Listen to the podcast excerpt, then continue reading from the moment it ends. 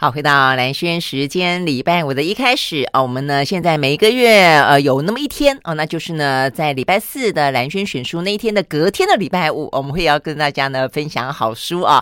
好，所以呢针对昨天呢我们讲到的这个《安倍大战略》这本书，我们要问大家一个问题，也一样的会有三位好朋友呢呃得到啊这个书。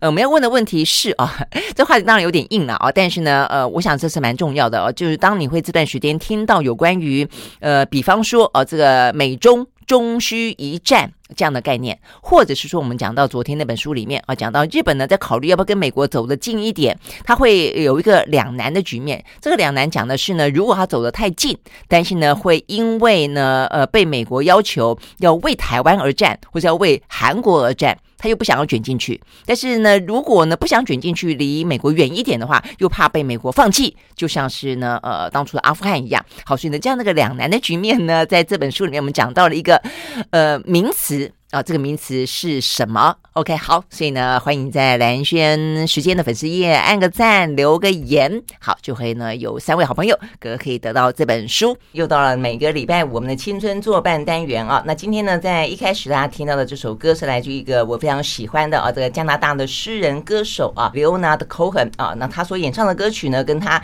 写的诗、写的小说呢，都非常的脍炙人口。那当他呢这个年岁越来越长之后，哦、他所在诗词跟他的歌曲当中所透露出来的对人生的参透，对人生的睿智，呃，甚至还要谈个恋爱哦，那种感觉的话呢，呃，更加的迷人。好，所以你听到的歌曲啊，叫做《Did I Ever Love You》。OK，好，所以我今天选这个歌呢，事实上呢是有这个呃特别的搭配的啊，因为呢，在今天青春作伴单元，我们这个单元的话呢，总是在想说呢，人生的赛道越拉越长，好，但是呢，长也有长的好处啊，因为呢，人生呢可以分好几个阶段，每个阶段呢有不同的人生风景，每个阶段呢有不同的人生故事，活出不同的样子。好，所以我们今天邀请到的呢是呃越活越精彩哦，而且呢，嗯，活起来真的就是无入而不自得啦哦。然后呢，所有的事情在他的口中，在他的笔下呢，都像是一出一出的小电影啊，迷你电影一样的啊，这个在眼前呢。呃，这样子，呃，过去有非常的生生动，他就是我们今天特别邀请到的，呃，王正芳导演，王导，因为他最近出了一本书，叫做呢《调笑如昔一少年》。Hello，王导早。早，蓝轩，我好高兴来你节目，我等了很久哎。没有，我们刚才讲到不知道怎么回事哦，我我怎么这么的 这么的没有礼貌，怎么到现在才会访问到王导呢？对，我第一次。可是你，我觉得你好像很少回来，我怎么老觉得你在美国啊？没有，我住台湾很久了。真的哈，你没有这样来来往往，来来往往吗？最近不敢了，现在啊，最近不敢嘛啊，所以也就是拜疫情之赐才可以访问到王导。呃，这个王导的书啊，光是名字听起来真的就很精彩，前面一。本呢叫做十年颠沛一顽童，那这个用上上联下联的感觉哈，这个下联叫做呢 调笑如昔一少年，感觉像接下来下一下一本书应该搞个横批之类的。下本书也写好了，哎，你写好了吗？是很批吗？志在四方一男儿啊，老师这个是不错的，是不错的很很批。嗯，那接接下来呢，再买一栋房子，然后再贴一次春联，右边再一个，左边再一个，上面再一个，还得还得写第四个，对 对对，无穷无尽，要不然那个春联 不能对称，是是，一定要对称。好，那我想很多人如果说呢，呃。看过王导的文章啦，因为事实上，呃，这个集结成书的写一本书是一件事情啊。他的呃专栏文章经常的在各大报章杂志都有啊。那这个真的是笔下的那种幽默风趣跟写尽人生啊，真的像在看看电影，真的是有这种感觉。我觉得这本书其实你要不要再拍电影？你不拍你不拍了哈？哎呀，这个这把年纪再拍的话，恐怕会会送医院去了，那 太累人了，不行了，不行。真的哈，请年轻人去做这个事情，还是拍个小电影。这小电影的含义有很多。对的，我想，对对对对，我呃，这个王导的脑袋经常会想歪了，我怕是不是？我发现我不会拍那个，就是短短一点的片子，短一点的。可能短片嘛，哈，嗯，真的，就是说，我觉得每一个人脑袋都长得不太一样。嗯，我觉得王导的脑袋长得跟别人有点特别不一样，就是好像大家记得的事情都是，比方同样上一堂课，大家可能记得是老师讲的比较认真的话啦，有道理的启发啦，或是呢书本里面的啦，你想你记得的都是一些呃谁抠鼻孔啊，谁谁什么的之类的，对不对？所有重要的事情我都忘记了，我记得都是大家没有注意到，我觉得很有趣，呃，最后大家觉得。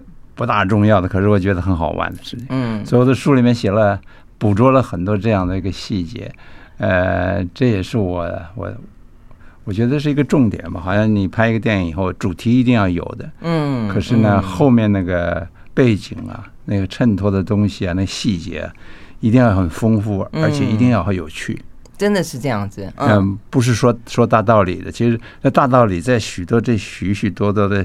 小的情节跟那个有趣的这个笑话里头，嗯，被自己感受出来，对，嗯，那个人家才会有记忆。对啊，是真的这样子。是这样，因为大道理听完了以后都忘记了。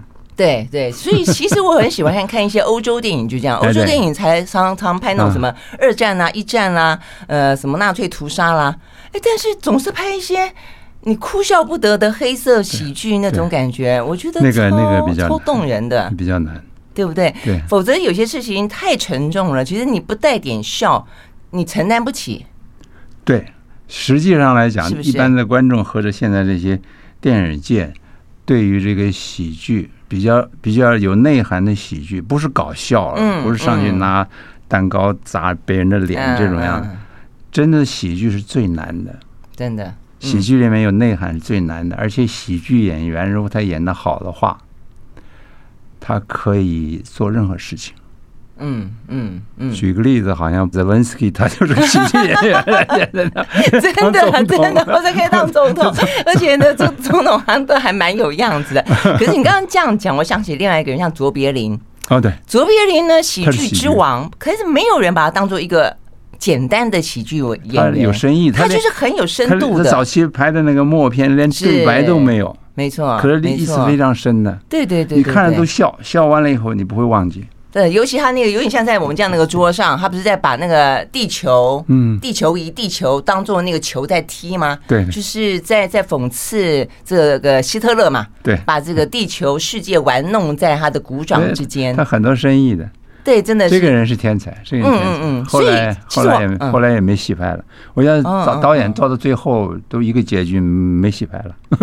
所以你说，对对对，王导其实有另外一个身份是演员啊，又导戏又自己要嘎一脚。很多人开玩笑说奇怪了，你导戏为什么老是自己要嘎一脚？为的是要自己去演吗？不是，因为我我拍的戏那个预算都很低。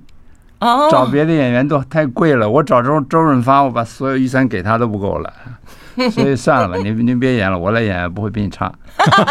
是是是是是，哎，所以不要不要看哦，这个王导还拿过那个什么香港的什么最佳演员奖什么之类的，对不对？提名啊，提名提名，香港金像奖提名人没给我，啊，给了周润发，给了梁家辉那一年，哦，给了梁家辉，嗯嗯，后来梁家辉也跟我拍过戏。啊，真的哈，我们很好朋友。所以其实王导实在是太太厉害。我们刚刚讲到一个就是呃所谓的喜剧啦，轻松啦。其实我觉得喜剧不简单，而且如果讲人生，人生经历过那么多的大风大浪啊，时代的悲喜，然后还可以带着笑，我觉得更不简单。嗯，是不是哈？这跟我的性格有点关系吧？对呀，对，所以我我在这本书里面《条条如戏一少年》记了很多我当年的。出丑的事情，呃，受罪的事情，考试考不好的事情，考学校考不上的事情，哎呀，呃，成绩单不及格的事情，嗯，充满了。所以那次我跟白先勇对谈的时候，他就说：“哎呀，你写的都是黑暗面。” 我说：“是我，我的生命充满了黑暗面，我怎么办呢？我不写的，我写什么？”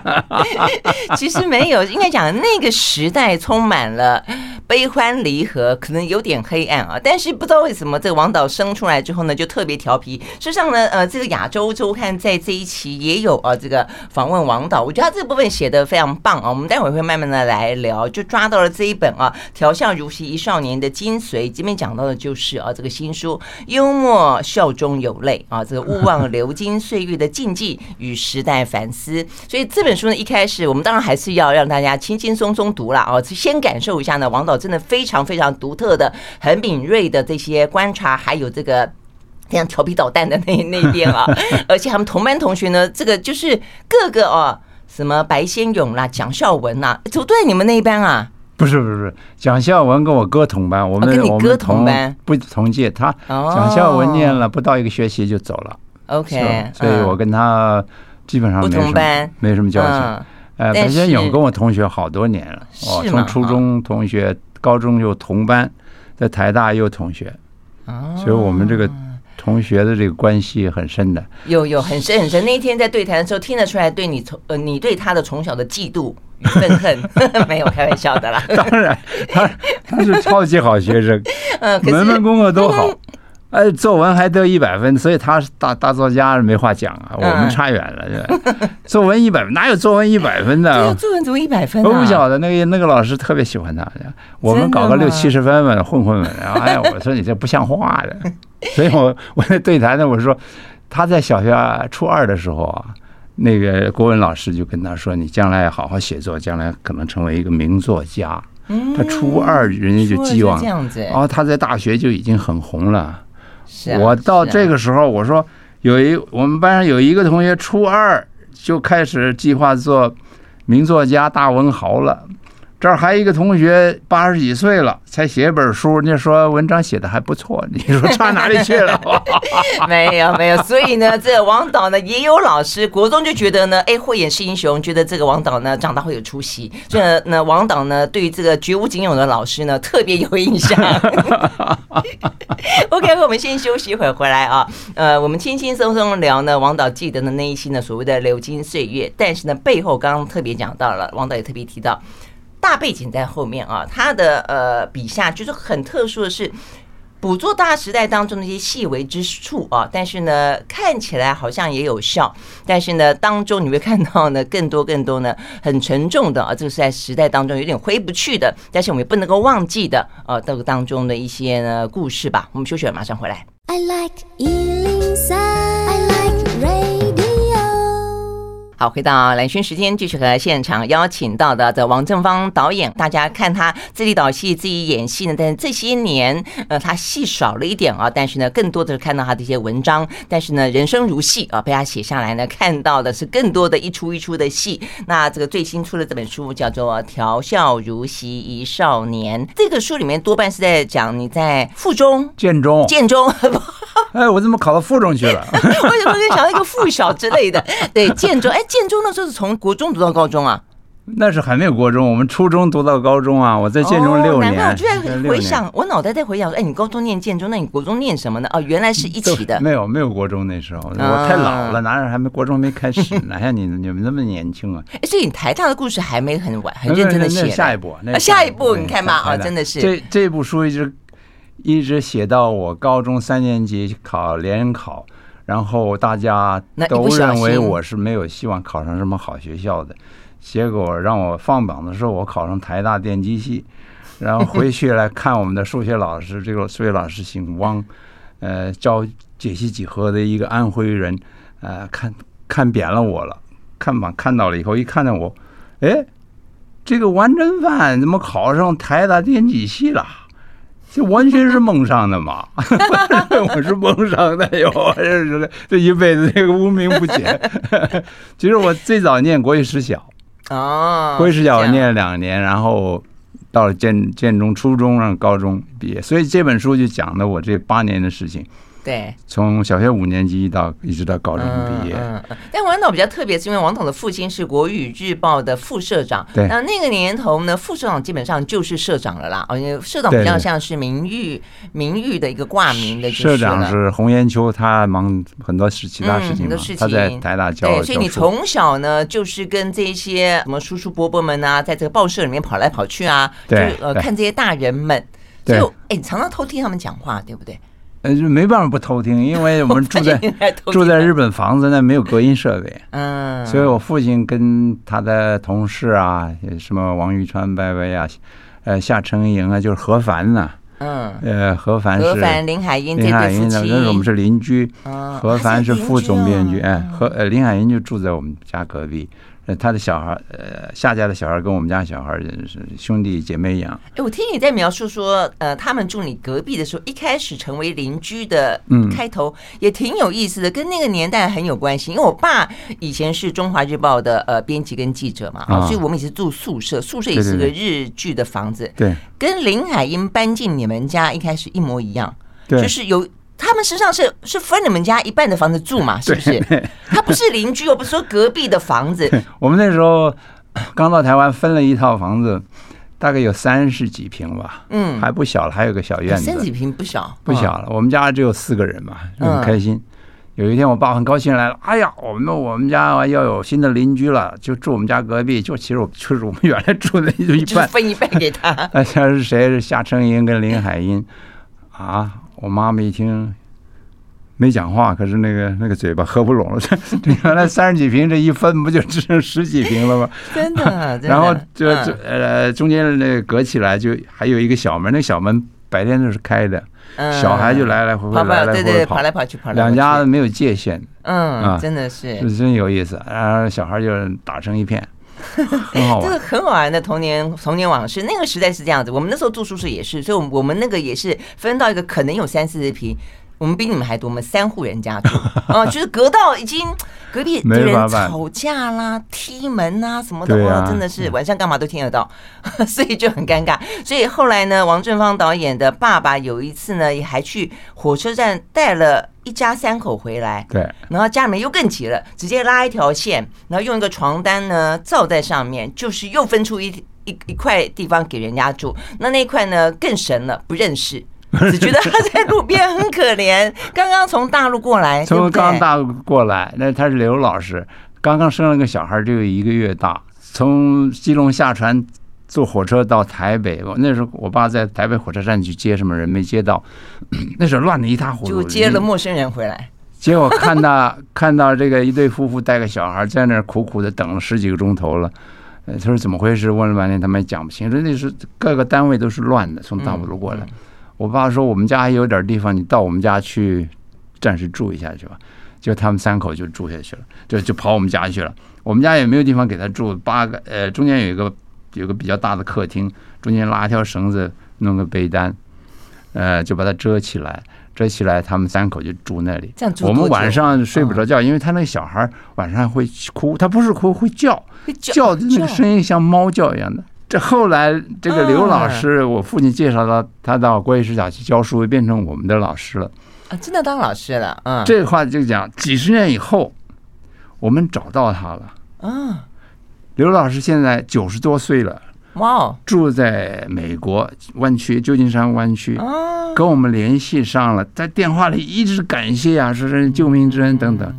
昨天我还接了刘老师一封信，附了一张报纸。嗯，是二零零六年，《联合报》访问我们兄弟两个的什么，《联合报》的一个什么什么相对论那个文章，嗯，有有就说这一对兄弟怎么怎么有趣。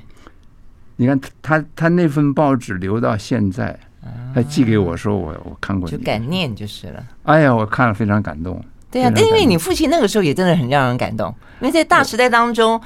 你你不要讲那个战乱当中能不能够逃到台湾来，逃到台湾来能够干什么？举目无亲，然后呢，这个整个的乱局呢，竟然有个陌生人把他接到家里面去，还帮他 找工作。好，所以呢，这个大时代的故事啊，这个点点滴滴，我们休息了，回到现场。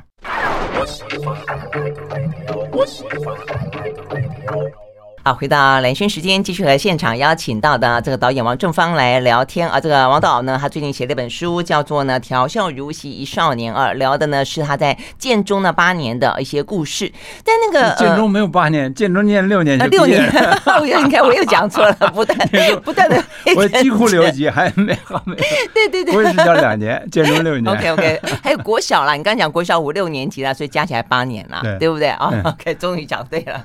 好，但是我觉得很好玩，就是说像我们刚刚。才讲到说，父亲啊，从这个车站，呃，突然之间没接到熟人，接回来了陌生人啊，这个一住呢就住了一阵子，然后你就当老师了。所以那个时候呢，在你的书里面感觉说好像随便一捞，呃，包括建中也是，就是那个战火流离当中，很多也就是像难民一般的，然后流落在呃这个台台北街头。所以事实上，当初的建中，为什么我后来发现好多好多哦，这个。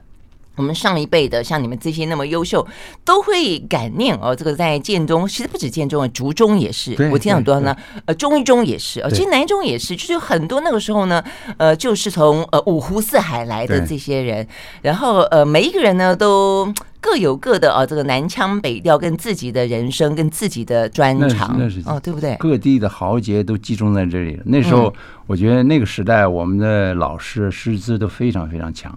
非常强，很多后来他们都到大学，后来大学多了，他们到大学当教授去了。嗯，所以我的历史老师、数学老师啊，后来很多都是大学教授。比较老的一辈的，就是我们非常记忆的非常强烈的是呢，我们在高中化学老师吴野民，姓吴，嗯嗯，口天吴野就是陶冶的冶，陶冶的冶，呃，人民的民。那那个老师给大家的印象非常非常非常深刻，他非常仔细。也这样讲一口北方话的，嗯，开始的时候大家听不懂，我还得给大家翻译，还 讲很多笑。因为我是北方人啊，我是哦，我是所以你们从小在在家里面听家乡话。我们家的那个河北老乡太多了，他讲一口河北话，河北老乡这这个味道的。嗯，他上课讲话非常的这个仔细，改周记改的。呃，一个字一个字错字什么，他都给你给你挑出来。嗯嗯。前几天做一个直播的节目，里面谈到吴老师，我把他发到美国，我们那时候建中的同学，就我同班的同学，嗯，他们看了以后回来说你那个节目很有意思，可是都提到吴彦民老师，真的。所以这个吴老师给大家的留下的印象是非常非常深刻。嗯，而且他教出来的学生啊，有很多的非常优秀的。最优秀的就就比我高一届的是一位物理学家，叫做丁肇中，啊，非常非常有名，对，小得了诺贝尔奖，啊，真的，在那儿他入了美国籍以后得了得的这个诺贝尔奖。你哥哥好像也是受他启发不少，对不对？我哥哥比他呃比我们王导的哥哥也是一个非常棒非常棒的学生，是我们中研院的院士，对，他叫王正中，他是在美国学的生物化学，得了在 Berkeley UC Berkeley 加州伯克莱大学拿了博士以后。专心这个研究药学方面的东西，他后来变成美国的寄生虫专家，在寄生虫领域里面，他是他是响当当的一个人物。他为什么要走这条路的？就是受吴老师的影响。那为什么会对这个化学老师印象这么深呢？他是怎么教的？哎，他非常关心学生，嗯，注重学生的进步，然后看作业看得非常仔细。教书教的非常仔细，有条理。譬如说，举个例子，他要那时候我们要背那个元素表，那个都是硬邦邦的东西。那元素有一百多个呀，一百个、一百个，或者那时候还是 九十几个。他就用心想，他说：“你们把这个元素的名字啊，编成五个字，五个字一句，好像念诗一样，这样背下来了。”啊，然后他发，他给给我们做了一些做了一些诗，还还叫我们背，我到现在还记得。啊，真的吗？啊，可是我要用他的家乡话来讲，嗯，来讲我才记得。比如说，要用河北话讲，呃，江南北四盖呀，美女新阁铁，姑娘七千新，铜工银箔金。这个听起来真的好像念诗哦。国语讲的我就不记得了，听不懂，听不懂。因为他费这个心来来跟你讲，而且这样才有他的韵呢。对啊，对不对？对哦，原来是这样子。然后他也注重，但是王导调皮都会把它改成一些谐音，然后呢逗得全班同学 哈哈大笑。对啊，就是很顽皮，就是美驴新阁铁。对，美女心隔铁，这我都还记得。我到我的时候，我就变成美女心如铁，你说了吗？真的，这样子比较容易记，这样比较容易记。哎，王导真的很调皮。我我我印象很深，还有一个是你你们去跟人家偷考卷，偷考卷，那个那个真的好好笑。那个呢，后来这个呃，王导呢。连环屁 击退，呃，也不是击退，臭死了那个国手。那我觉得好好笑。那个我们班上有个国手，可能是讲人情送进来。那个时候还有，那个时候那么小，他打什么球？篮球啊，篮球国手啊，高，哎，打非常好，非常打后卫，那弹性非常高。那时候他的个子不过一米七几吧，能够跳起来两个手灌篮，这种这种天才。那球打太好了，可是练天天练球念书就不行了。他有一次考数学会考，会考的时候，那个座位都换掉了，你不能够说同学在旁边帮你了，不行，抽签的，他就去。显然，一定很多人同学是这样看过来看过去，被老师发现了。哎，我我们 这样安排。哎，像这种安排，我们已经封存三十年了。封存三十年了，不能讲 的。真的真的，这丢人事儿不能讲，这不能讲，不能讲，是国家机密。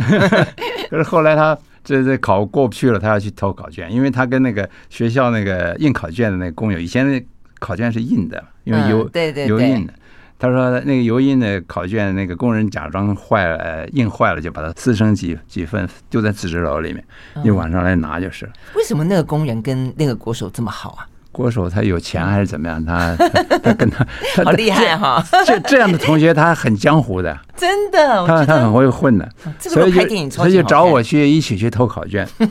哎呀，这些这个我就觉得很兴奋，就进了那个教务处，他把顺手把那门关上锁住了，然后我就爬一个那里有一个墙遮的那个放考卷的地方，嗯嗯，我就爬爬站在他肩膀爬了一半，然后巡夜的就来了。巡夜来走到外面，哒哒哒的响，就好像走到我们那儿了。我们大家就不敢动，呼吸就就拼，也不敢大声呼吸，就听见那个巡夜的人来推那个门，咣咚咣咚没推开，他是看看那里没上锁，他锁锁上了。于是我那个时候一时紧张，大概晚饭也不知道吃什么，就开始放连环屁，声音不大，可是味道还是很充分的。于是乎，我们的国手就在那儿受那个罪。这些事儿很少人知道。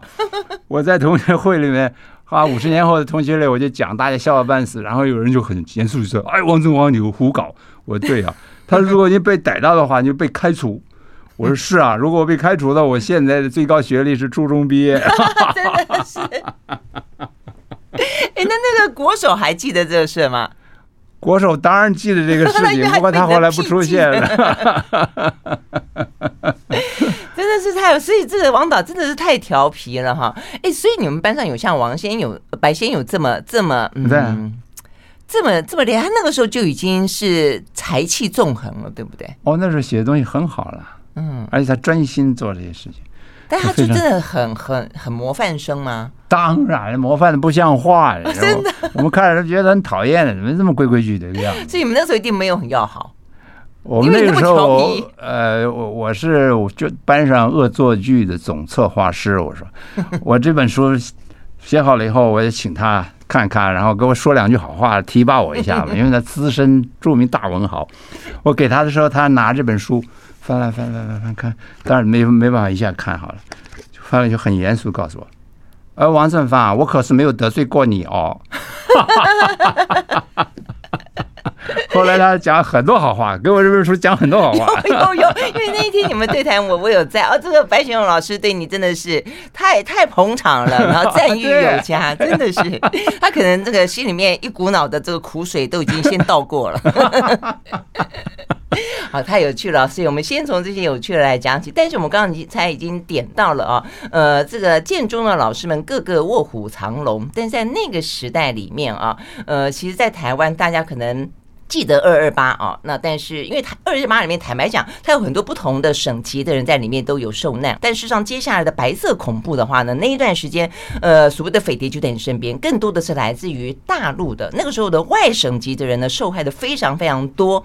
那在王正芳导演的这本书里面啊，他们的老师常常一个一个不见，或者是国语日报里面的编辑呢突然的消失，那这些消失的不见的踪影，它背后都是一长串的时代的眼泪。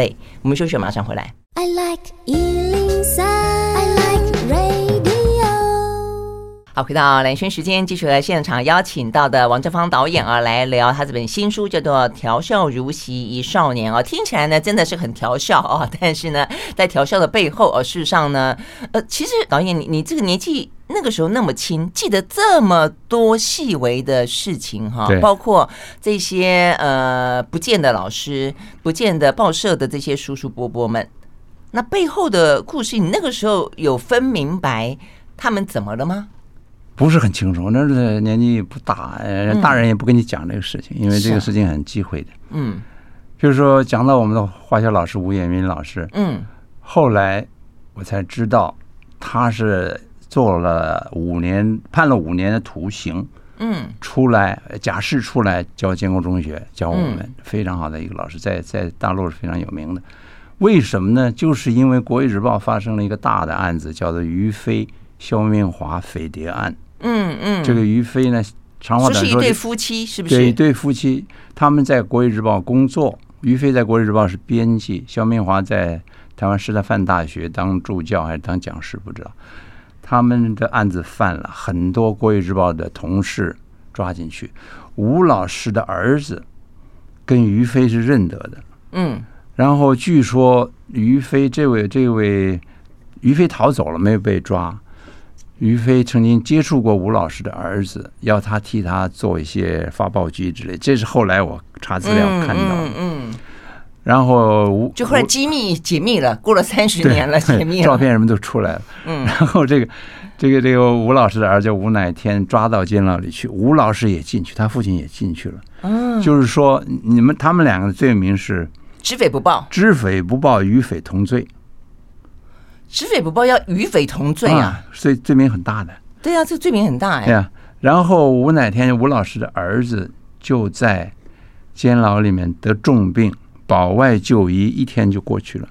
他那时候多大年纪啊？吴老师二十几岁，他还结了婚了，有一个小孩。哦，哎，这个这个故事长了。OK。然后后来吴老师被判五年徒刑还是五年半，坐了两年多的牢出来。又回到建国中学教我们。他回来的第一年教的是我哥哥，第二年教的是丁肇中，第三年教的是我们那一班。嗯嗯。以后还教了很多很多班，嗯嗯，呃，造就了很多很多后来的科技呃科学方面的人才。大家都纪念他。丁肇中呃成名以后，在美国还用英文写了一篇文章，这个我也可以查到。嗯。纪念吴老师，讲他为什么会。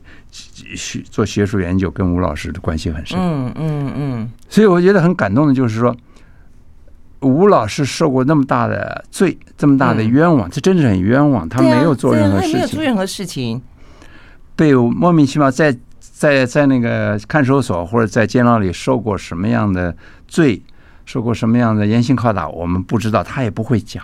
嗯，他他当然不会讲，他们出来都不会讲的，可能好像是一个条件，你出来讲会怎样怎样。嗯嗯嗯，这样子，或者他们也不希望人家知道，当然不能知道，对不对？知道还得了？嗯，所以他出来以后，并没有跟任何人说这件事情。他呃，一个人在建国中学住一个宿舍里面，他的媳妇跟孙子跟他一起住，他就多少年来基本上抚养他的孙子。他的孙子叫吴铁生，这人有名有姓。吴铁生后来毕业了，他跟我的一个一个学弟同学，吴铁生应该比我们小十岁，十岁十十岁十一岁吧。吴铁生后来也留学美国，现在住在美国。我们都有这这些这故事，完全是真真真是、栩栩如生的一件故事。对呀，嗯。然后我我觉得我非常感叹，非常觉得受到冲击和感动的，就是说。像吴野民老师这种人，受了这样莫名的委屈，时代的悲剧，他遭遇到这么惨痛的一一些经历，他含辛茹苦的带带大了自己的孙子，嗯，然后费着全心全意的去教建国中学，他认为蛮不错的一些学生，而且真的就有成就了，嗯嗯嗯。然后因为我哥哥呃丁肇中的成就大家知道，我哥哥的成就是他发明了一种核盲症的药，河盲症呀，就是治疗非洲那边因为寄生虫。生在你的身体里面，那个细菌跑到你眼眼球里面去，一村子一村子瞎了，都瞎掉，一村一村的人瞎掉，瞎掉不知道几十万人。OK，后来我哥发明了这种药，他就建议老板把这个药送到非洲，免费送到非洲去，让他们去去去去去治疗自己的那那些病。这贡献非常大。嗯。可是那个梅尔格药厂说是不行，这个这个我们赔钱的事情不做，我们这个药厂是为了要挣钱的。嗯。可是我相信那个时候是我以我哥哥为为首了，他是主要做这个科研的这个一个主要的一个科学家。嗯。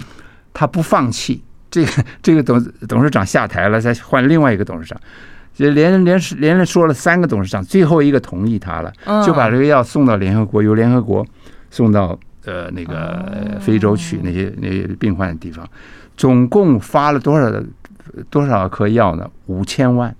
哇，OK，治好的人恐怕是上百万、几百万人。嗯嗯嗯。所以我觉得我老哥他发明一个药没 什么，他发明一个药没有关系，嗯，这太容易了，很多人都发明很好的药。是吗？有那么容易吗？坚持这一个动作，所以那个药和他的 boss 还有一个日本科学家得了。二零一五年的诺贝尔奖，我老哥没有得，可是不是因为我老哥努力的推这个药送到非洲去，这个药不可能被诺贝尔奖来看到。就是这个，就是这个奖得到诺贝尔医学奖。对，那前面那个 Merck 的董事长们不够懊悔死了？呃，怎么办呢？是不是有？然后我分析，我现在分析 为什么我老哥有这个坚持，有这个想法，他受了吴老师的影响。嗯，因为吴老师是这个精神。嗯，不要怕苦，不要怕什么，你就就就做做到最好为止。嗯，我觉得我们那一代的人受他的影响非常深，真的哈。而且我觉得，照这个王导这样讲，就是说，其实一个老师在课堂上面，你教的除了内容之外，他的身教其实影响是更大的。他的认真，对他的人格，他的风范，对不对？他的谈吐，他的宽恕，他的宽恕。嗯，对我这种学生，他非常宽恕的。那为什么呢？有时候我爸爸跑到学校去，我以为你要讲说他对于整个国家机器对他的这个压榨很宽恕，就你竟然讲说他对你，他我我都很宽恕。我父亲觉得我成绩不好，就跑去问吴老师，他说吴老师，呃，我儿子，我那二儿子在你班上是你是他的导师嘛？嗯，他最近表现怎么样？哎，吴老师想了半天，我看他的健康还是很好的，他觉得也。唯一想到的优点就是你的健康，活蹦乱跳。他不说我的坏话，那我讨厌的事多了。哇，这真的是一个好老师。我们休息一会儿，回到现场。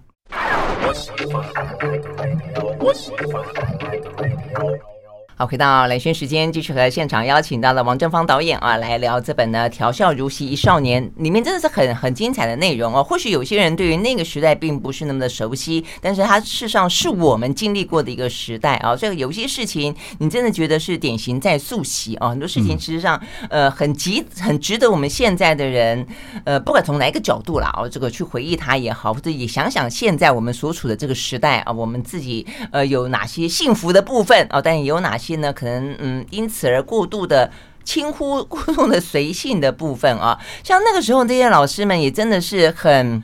很动辄得咎，在那个那个很强大的呃，这个因为国家啊，当然是有点风雨飘摇了啊，所以对那个时候来说，可能时时觉得被渗透。其实某个程度，这种 呃两岸的关系跟现在有点 有点像啊，但是呢，整个大的时代氛围是完全不一样的了啊。那除了我们刚刚讲到这个吴也民啊，这位呢化学老师，正到现在的建中人那一代啊，对他都是记忆犹新、感念在心之外。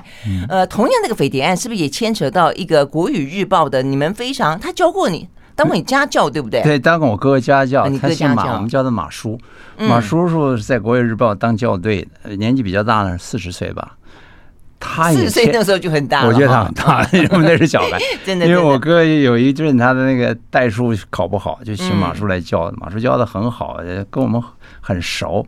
可是后来这个于飞肖明花案出来以后啊，在报上看到。马学从马叔叔也被抓进去了，嗯，也没有经过审判，也没见到任何的事情来报道。再下来，我们看到就是这个案子，于飞案枪决了些什么人，马学崇叔叔就被枪决了。那他到底是他这那个时代真的很奇怪，知道。嗯，到底是怎么样？他到底有真的被吸收吗？还是就是像呃吴老师一样，只是知匪不报？不知道详情，不知道这个这个。后来我查了后来的资料也没有查到。嗯，后来我就知道他可能是呃传递了消息，什么情节多严重，我们都没看到这个。嗯，那么我就在这个书里面写了这个有关他的一些事情，然后我我还蛮怀念他的。嗯，这本书原来在大陆出过。在两年以前出过，在大陆的时候有人看了，看了以后我就接到一个人写那个微信给我，说是马叔叔的后裔要跟你联系。哇！于是乎我就接到马叔的孙女的微呃微信，嗯，他说我在这本书来看到这个，他的这个你是七十多年了，你是我们唯一知道的一些事情。嗯 嗯，然后就很感谢我这个呢，OK。然后我再去查了个资料，就把马叔在临行之前那个照片发给他们。他们家属看到以后，马叔的呃呃外孙女跟外孙女婿，马叔还有一个女儿一个儿子还在世。嗯，他们看了以后啊，非常激动，当然哭。那天晚上他们哭得睡不着觉，嗯嗯，就非常感谢我，还叫我恩人。我说我没做什么事情，我就是把这个消息。